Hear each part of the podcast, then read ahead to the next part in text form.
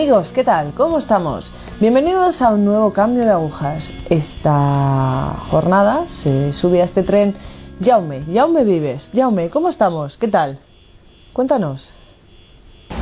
Hola Cristina, gracias por invitarme al programa.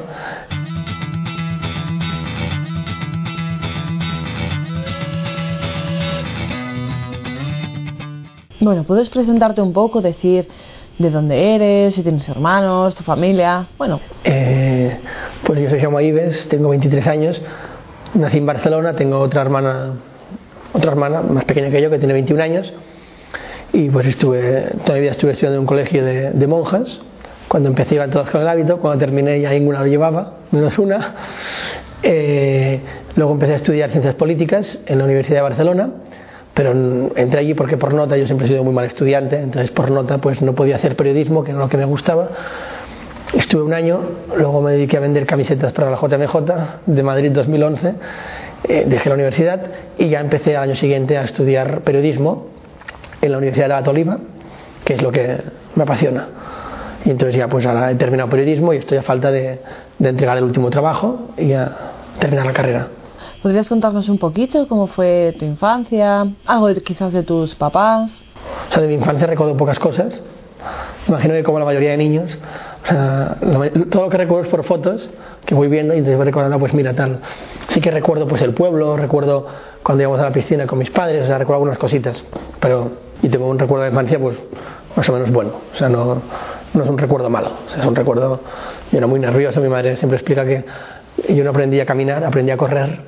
Entonces empecé caminando, empecé corriendo, me metí en las leches, pero vamos, o sea, una cosa increíble. Y esa fue mi infancia. ¿sabes? ¿En esa infancia tú vivías en la fe? ¿Tus padres eran religiosos, católicos? Sí, sí, yo, yo soy de familia católica, entonces yo en mi infancia, pues, como cualquier niño que es de familia católica, pues viví la fe como la vivían mis padres. O sea, mis padres siempre me han educado muy bien en la fe católica y en la infancia muy bien. Luego yo ya, pues, empecé, a mí nunca me ha gustado la autoridad, nunca me han gustado las leyes. Si hay una norma, yo me encargo de, que no se cumpla esa norma. O sea, yo eh, he sido un anarquista práctico toda mi vida. Entonces ya en la, la, en la adolescencia, pues empecé a, a rebotarme con mis padres, a estar mal en casa, no sé qué, a no querer cumplir nada. Y poco a poco, a partir de los 13 años, fui abandonando eh, la fe católica no por convencimiento, porque yo era un pringao, no, o sea, no era por convencimiento, más bien era por, por, rebote familiar, por no estar bien en casa, dije, bueno, pues mira, como me enfado con vosotros, pues dejo la fe católica. O sea, no fue una cosa de, de pensarlo, de decir no, sino que fue, pues, la tontería de la, de la adolescencia. Entonces ya, pues, muy de pequeño, estuve realmente mal.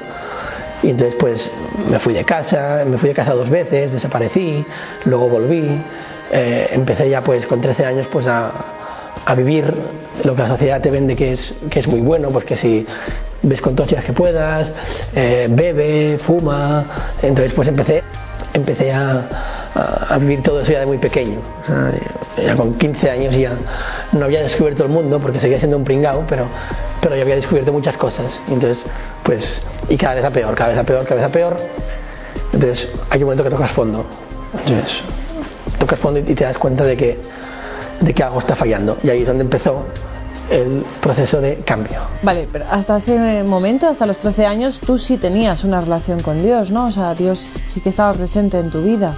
Bueno, cuando empecé a, rebotarme, o sea, no jugaba ningún papel. O sea, me reboté con mi familia, entonces Dios no jugaba ningún papel. O sea, no es que no, o sea, simplemente pues no, no rezaba, no, no iba a misa, no me confesaba, todo me importaba un pimiento. O sea, mi vida era otra, y eso estaba en un lado. A mí no me importaba nada. O sea, no es. Como siempre he estado educado en la familia católica, yo, yo, yo, creo que siempre he tenido claro qué es lo que estaba bien, por muy lejos que haya estado. Entonces, pues siempre que había discusiones, siempre que había no sé qué, algún debate, pues en, en el colegio o en donde fuera, pues yo siempre defendía lo que me habían enseñado. Pero luego en la práctica hacía todo lo contrario y mi vida iba por otro sitio.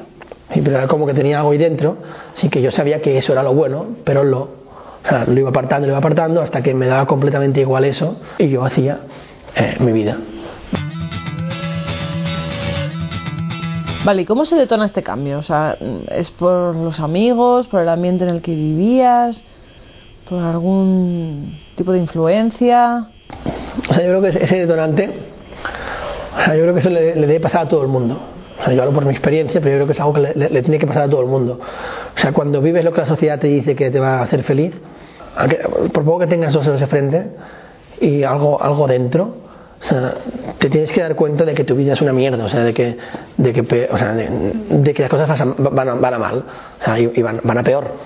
O sea, todos tenemos un, un, un deseo innato, ¿sí? pues de, de, amor, de querer y ser queridos, y de algo infinito, de que ese amor sea infinito, no una cosa que sabemos que se va a acabar. Entonces todos buscamos eso. Y todo lo que la sociedad te ofrece, lo que hace es capar eso, ¿no? Y, y anularlo.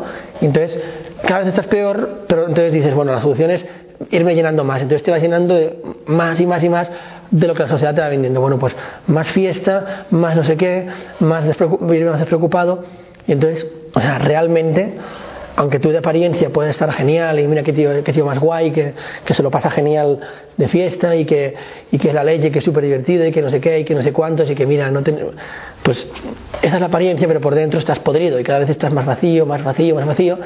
Y eso pasa muchísimo. O sea, gente que sea, vive muy vacía, pero muy vacía y muy sola, porque llena su vida de cosas que solo la pueden vaciar más. Entonces yo recuerdo, o sea, siempre hago una, una, comparación, no sé si fue exactamente así, o sea, sí que eso sí que fue así, pero no sé si fue el detonante, pero me sirve para explicarlo, que yo recuerdo, o sea, cuando yo volvía a casa de, de fiesta, pues llegaba a las 7 de la mañana, llegaba pues me tomaba la cama, empezaba a marear, entonces ponía el pie a ver si dejaba todo darme vueltas, me sentaba en la cama, todavía me pitaban los oídos de la música de la discoteca, empezaba a pensar todo lo que había hecho, pensaba, tío, eres un crack, ¿no? Entonces ya luego me quedaba mirando el suelo y decía, vaya mierda de vida, o sea, eso es lo que es tu vida, que es nada. O sea, un grupo de gente que no son ni tus amigos, con los que sales, bebes, vas con chicas, eh, fumas y, y, ya está. Cuando tengo un problema van a estar, o sea, qué vida más, más, más sin sentido, ¿no? Que vivo para eso, vivo para eso y para mí. O sea, es lo que va a hacer vivir para ti porque es, es, lo que más te va a vaciar. O sea, lo que más te va a vaciar porque lo bueno te llena. O sea, tú cuando ayudas a quien lo necesita, no es que lo hagas porque te va a hacer bien, es que hacerlo te hace bien. Entonces, pero cuando vives para ti, te vacía, te vacía, te vacía. Y lo recuerdo pensar, ¿no? O sea, pensar, qué vida más triste. Pero no ver la solución, o sea, no, al día siguiente te olvidas y vuelves otra vez con la misma rutina. Y recuerdo conocer un grupo de jóvenes, que eran los jóvenes de San José, que es un grupo de aquí de Barcelona, que son de la Unión Seglar y se dedican los sábados, cada dos sábados, pues van a repartir comida, mantas a la gente de las calles de Barcelona. Además, pues les consiguen trabajos, eh, contratos de trabajo indefinido, pisos, les dan catequesis, les bautizan, comuniones, eh, bodas, les confiesan. O sea, hacen verdadera caridad, porque la caridad es eso, ¿no? no solo de pan vive el hombre. Y entonces yo recuerdo, por cosas de la vida, pues eh, conocer a este grupo de jóvenes, decidí eh, hacer el trabajo de investigación sobre ese grupo de jóvenes. Aquí en Cataluña, al final del bachillerato, hay un trabajo, que es el trabajo de recerca, que es como el compendio de todo el, de todo el colegio. ¿no? Y entonces yo decidí hacer, hacerlo sobre ese grupo de jóvenes. O sea, yo recuerdo salir con ese grupo de jóvenes, estar toda la noche caminando por el centro de Barcelona, llegar a casa, tumbarme en la cama y a los tres segundos quedarme frito. O sea, dormir como hacía muchos sábados que no dormía. O sea, dormir en paz y dormir bien. Y entonces dije, bueno, pues esto que a mí me ha hecho tanto bien, quiero que personas a los que en teoría son mis amigos, ¿sí? les haga el mismo bien, porque están como yo, y si a mí esto me ha ayudado, a ellos les puede ayudar. Y entonces decidí hacer el trabajo de investigación, el trabajo de recerca, sobre este grupo de jóvenes. ¿no? Y es, es esa diferencia entre vivir para uno mismo y tirar tu tiempo a la basura, ¿sí? o vivir para los demás por amor a Cristo y realmente hacer algo útil en esta vida y no coger tu tiempo, arrugarlo, tu vida y tirarla a la basura. Y entonces ver la alegría de esos jóvenes, ver, ver cómo vivían, o sea, ver cómo se preocupaban por ti, ver cómo, o sea, no sé, veías algo diferente de esas personas que no veían las personas con las que hacía todo eso. O sea, veía algo verdadero, o sea, algo, algo auténtico. Y entonces a raíz de eso, poco a poco, de unos campamentos a los que fui y luego de un viaje a Medjugorje, he ido a Medjugorje tres veces, pues de la primera vez que fui a Medjugorje, ahí sí que algo ya tampoco lo podía explicar muy bien porque no es algo que yo escogiera, sino que es algo que de repente cambia y no sabes cómo ha cambiado, pero algo que ha cambiado. Y entonces ahí ya hubo ese, ese cambio ¿sí? de descubrir al Señor. Y evidentemente o no, es una, o sea, no es después en el sentido de, bueno, ya tiene ese cambio, ahora ya todo me viene dado y todo me viene solo. O sea, estuvo mucho tiempo que seguía habiendo altibajos, cada vez menos altos, cada vez menos bueno, cada vez más altos, cada vez menos bajos, ¿no? ¿Sí? Y al final se va normalizando, pero es un proceso que dura toda la vida. Porque demasiadas veces, a diario, vuelves a ponerte a ti mismo en el centro de tu vida y apartas a Cristo. A lo mejor ya no hago lo que hacía antes. O sea, ya no vivo la vida como la vivía antes, ya no la intento llenar como la llenaba antes. Pero no por eso soy un santo. O sea, si me sigue pasando lo mismo, me sigo poniendo yo en el lugar de Dios. Y sigo viviendo para mí. Entonces es una cosa de cada día de olvidarse de uno mismo y poner a Cristo en el centro. Durante este tiempo en el, que en el cual vives altibajos, bueno, que es normal vivir este tipo de, de movimiento, ¿qué cosas difíciles crees que te han ayudado? Que te han ayudado a seguir con la fe. ¿Qué es lo que más te ha influido? Yo me acuerdo, por ejemplo, en campamentos del sacerdote me dijo, si Cristo quieres que sea lo más importante en tu vida, mira todo lo que te aparte de Cristo y sácalo de tu vida. Entonces, corté la relación con muchísimos amigos o no amigos, colegas de la infancia, con los que hacía pues las cosas que me apartaban de, de Cristo. Cuando realmente te tomas esto en serio y cuando realmente el Señor entra en tu vida y entra por la puerta grande, muchas cosas cambian y no necesariamente te cuesta que cambien. Yo recuerdo pues después de ejercicios espirituales, yo cada año con el grupo lo que soy, que es Escola Cordis Jesu, y si tú ves claro, pues mira, tengo que dejar de ver esta serie de televisión porque realmente o sea, puede parecer inofensivo, pero, pero no, me, no, no me acerca, me, me, hace daño. O tengo que dejar de, de hacer esto, tengo que dejar de, de, de, hablar así, tengo que... Lo ves claro y como ves que lo que, tienes, lo que ganas es tanto y que el motivo por el que lo haces es tan grande, no cuesta. Entonces, son muchas cosas que cambias, pero que te van, te van haciendo solas. Luego vuelves a enfriarte, entonces vuelves a preguntarte, ¿y yo por qué he dejado de hacer esto? ¿Y yo por qué he dejado de hacer lo otro? Entonces cuesta más.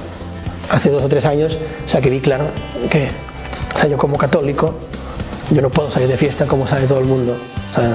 Hay, hay, un afán muchas veces de los católicos de no querer diferenciarse. Es decir, no, es que vamos a ser como todo el mundo porque si no sé qué tal. Entonces, una, un afán de querer ser como todo el mundo. Me dije, no, pues si hay que ser diferente, hay que ser diferente. O sea, yo no puedo salir de fiesta. O sea, yo no puedo estar en una discoteca y estar a gusto en un sitio en el que sé que Cristo estaría llorando. Porque queriendo sin querer, son muchas las personas que le están ofendiendo. Entonces, ¿yo puedo escoger no ir? Sí.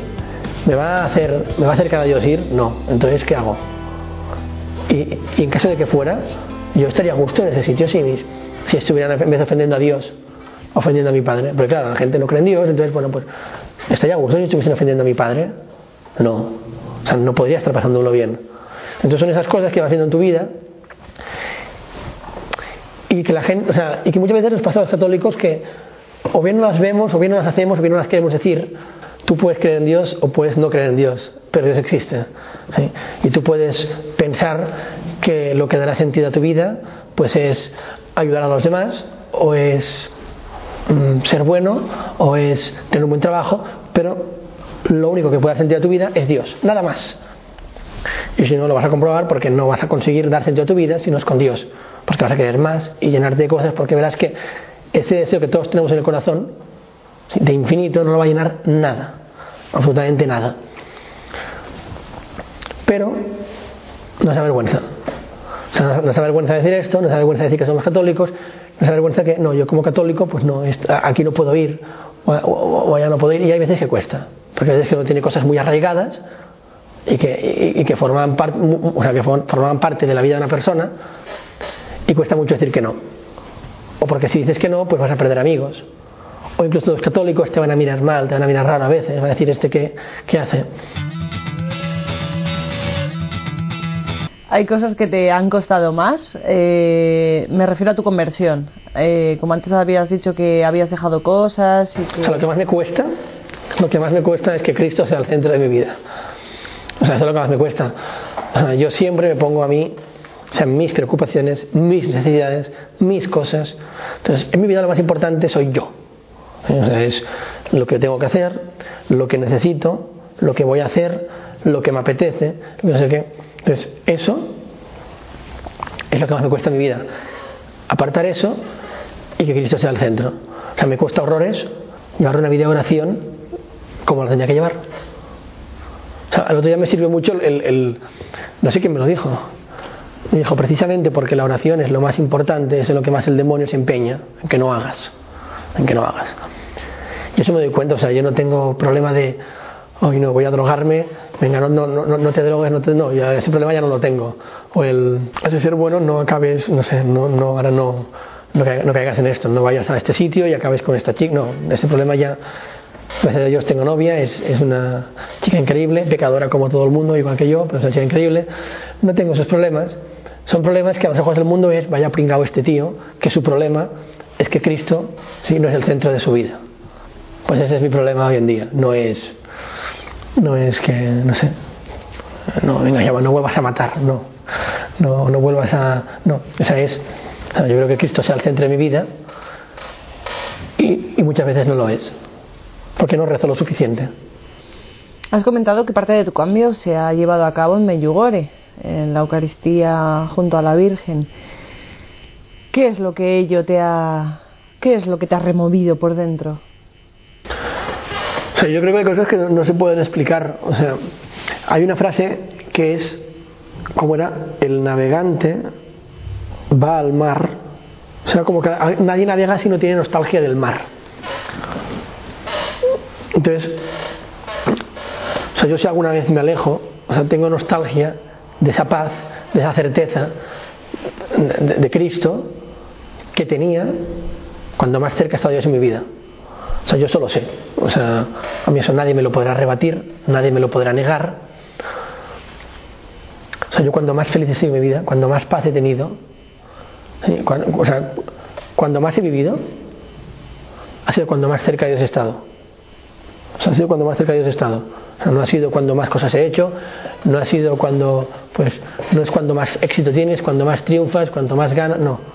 Cuanto más cerca de Dios he estado. Y esto lo sé. Y esto es lo que hace que yo ahora, pues, o las veces que puedo estar más lejos, que voy abandonando la oración, que me voy a poner en el centro, es lo que me hace querer volver. No es una idea de, o una teoría de es lo que toca, sino que es saber que es lo único que me va a dar la felicidad. Y entonces, esa nostalgia de eso es lo que me hace moverme hacia allí. ¿Cómo vives ahora tu fe? ¿Cuáles son tus pilares? ¿Cuáles son los pilares de mi fe? Bueno, yo estoy en un grupo, en un movimiento, bueno, sí, es un grupo, que es Escuela Cordis Jesu, Escuela del Corazón de Jesús, entonces, básicamente, pues mis pilares de la fe ahora es mi familia, o sea, y todo el pozo que mi familia ha dejado, o sea, si yo tengo fe, porque la fe se transmite de, de, de boca a oreja, ¿sí? si yo tengo fe gracias a mis padres, gracias a mis padres, yo la perdí por rebote a mis padres, pero si ya tengo fe, aparte de esos hechos que si me yugor y que si no sé qué tal, es gracias a mis padres.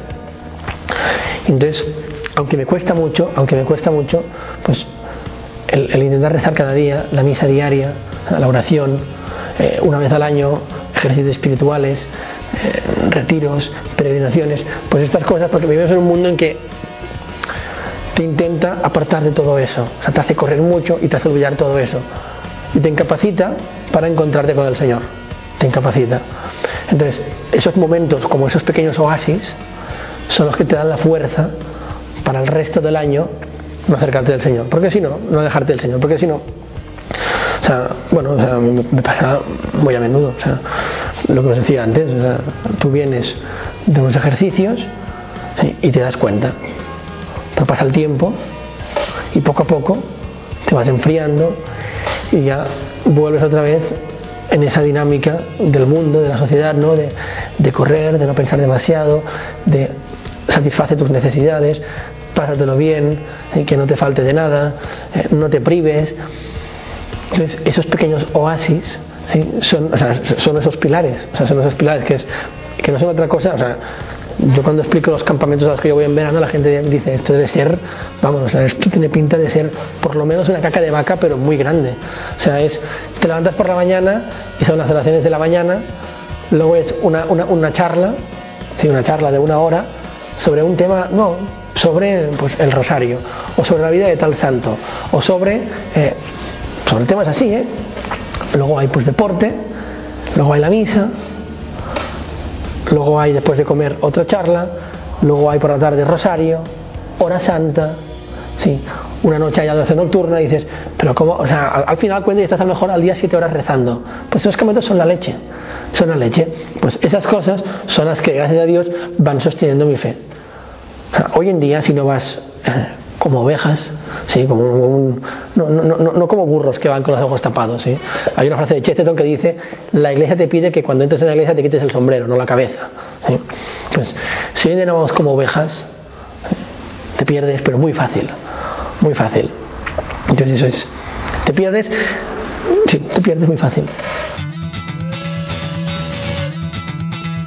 Antes has comentado que había un momento en tu vida que, bueno, que esta era una M. ¿Has pensado alguna vez en quitarte la vida, en quitarte del medio? ¿Te has planteado esto? O sea, nunca me planteé saltar de un puente. Sí que, o sea, desaparecer del mapa lo plante- me lo planteo varias veces. Pues mira, me, me quiero ir a Siria tres meses. Esto sí, eso, desaparecer del mapa, eso es, es, es, es un placer, poder ir ahí tranquilamente, estar en silencio dos semanas sin que nadie te moleste, eso sí. Pero no, tira, saltar de un puente, si no es con cuerda y haciendo puenting, no, no me lo planteo, la verdad. Plantéate que tienes a un joven de 23 años como tú delante de ti, viviendo quizás estas experiencias de M, como tú has comentado. ¿Qué le dirías? Bueno, o sea, yo creo que o sea, todos los jóvenes. O sea, yo vivía como viven la mayoría de los jóvenes. ¿eh? Como viven la mayoría de los jóvenes. ¿eh? Que es centrados en uno mismo y haciendo lo que te piensas que te va a hacer importante y feliz. Que es, has de ser el amo saliendo de fiesta. Que la gente diga, jo, qué tío más guay. A lo mejor, pues tú ya pasas esa época de la fiesta y has de ser el amo en el trabajo, has de triunfar, ¿sí? has de llegar lo más alto que puedas en el trabajo y arrasar. ¿sí?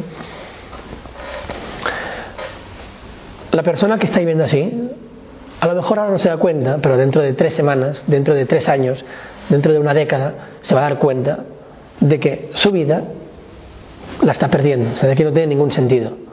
Cuando se dé cuenta de eso, de es que tengo el mejor trabajo del mundo y no soy feliz.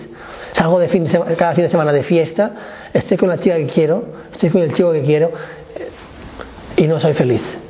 Tengo un montón de grupo de colegas, de no sé qué, tal, y no soy feliz. O sea, tengo mi coche, tengo mi moto, tengo y no soy feliz. Cuando la persona se dé cuenta de eso, lo mejor que puede hacer, aunque parezca una tontería, lo mejor que puede hacer es salir de casa, irse a la iglesia más cercana, sentarse ante el Altísimo y estar allí. 5 minutos, 10 minutos, 20 minutos.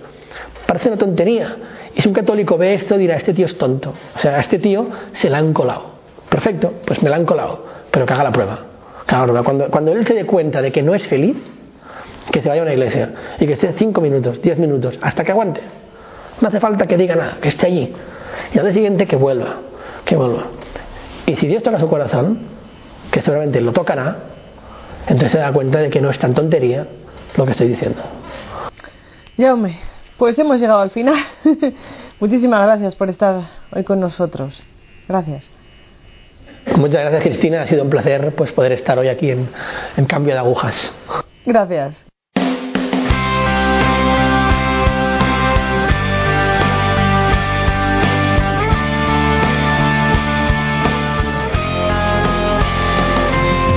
Pues un cambio de agujas radical, además en un, en un joven muy joven, todavía de 23 años. Es verdad, eh, si tú te preguntas lo que dice él, lo que dice Jaume, tienes un montón de cosas, tienes tus, digamos, tus deseos cubiertos, la moto, la juerga, el alcohol, y a pesar de ello llegas a casa y dices, vaya M, no soy feliz, pues no pierdes nada por meterte en una iglesia, ponerte ante el Santísimo, lo que dice Jaume. Tampoco hace falta que digas nada, igual en ese momento no sabes qué decir o nadie te ha enseñado qué decir, pero estate ahí, estate ahí. Amigos, nos despedimos. Gracias, gracias por estar aquí. Gracias. Gracias, Jaume.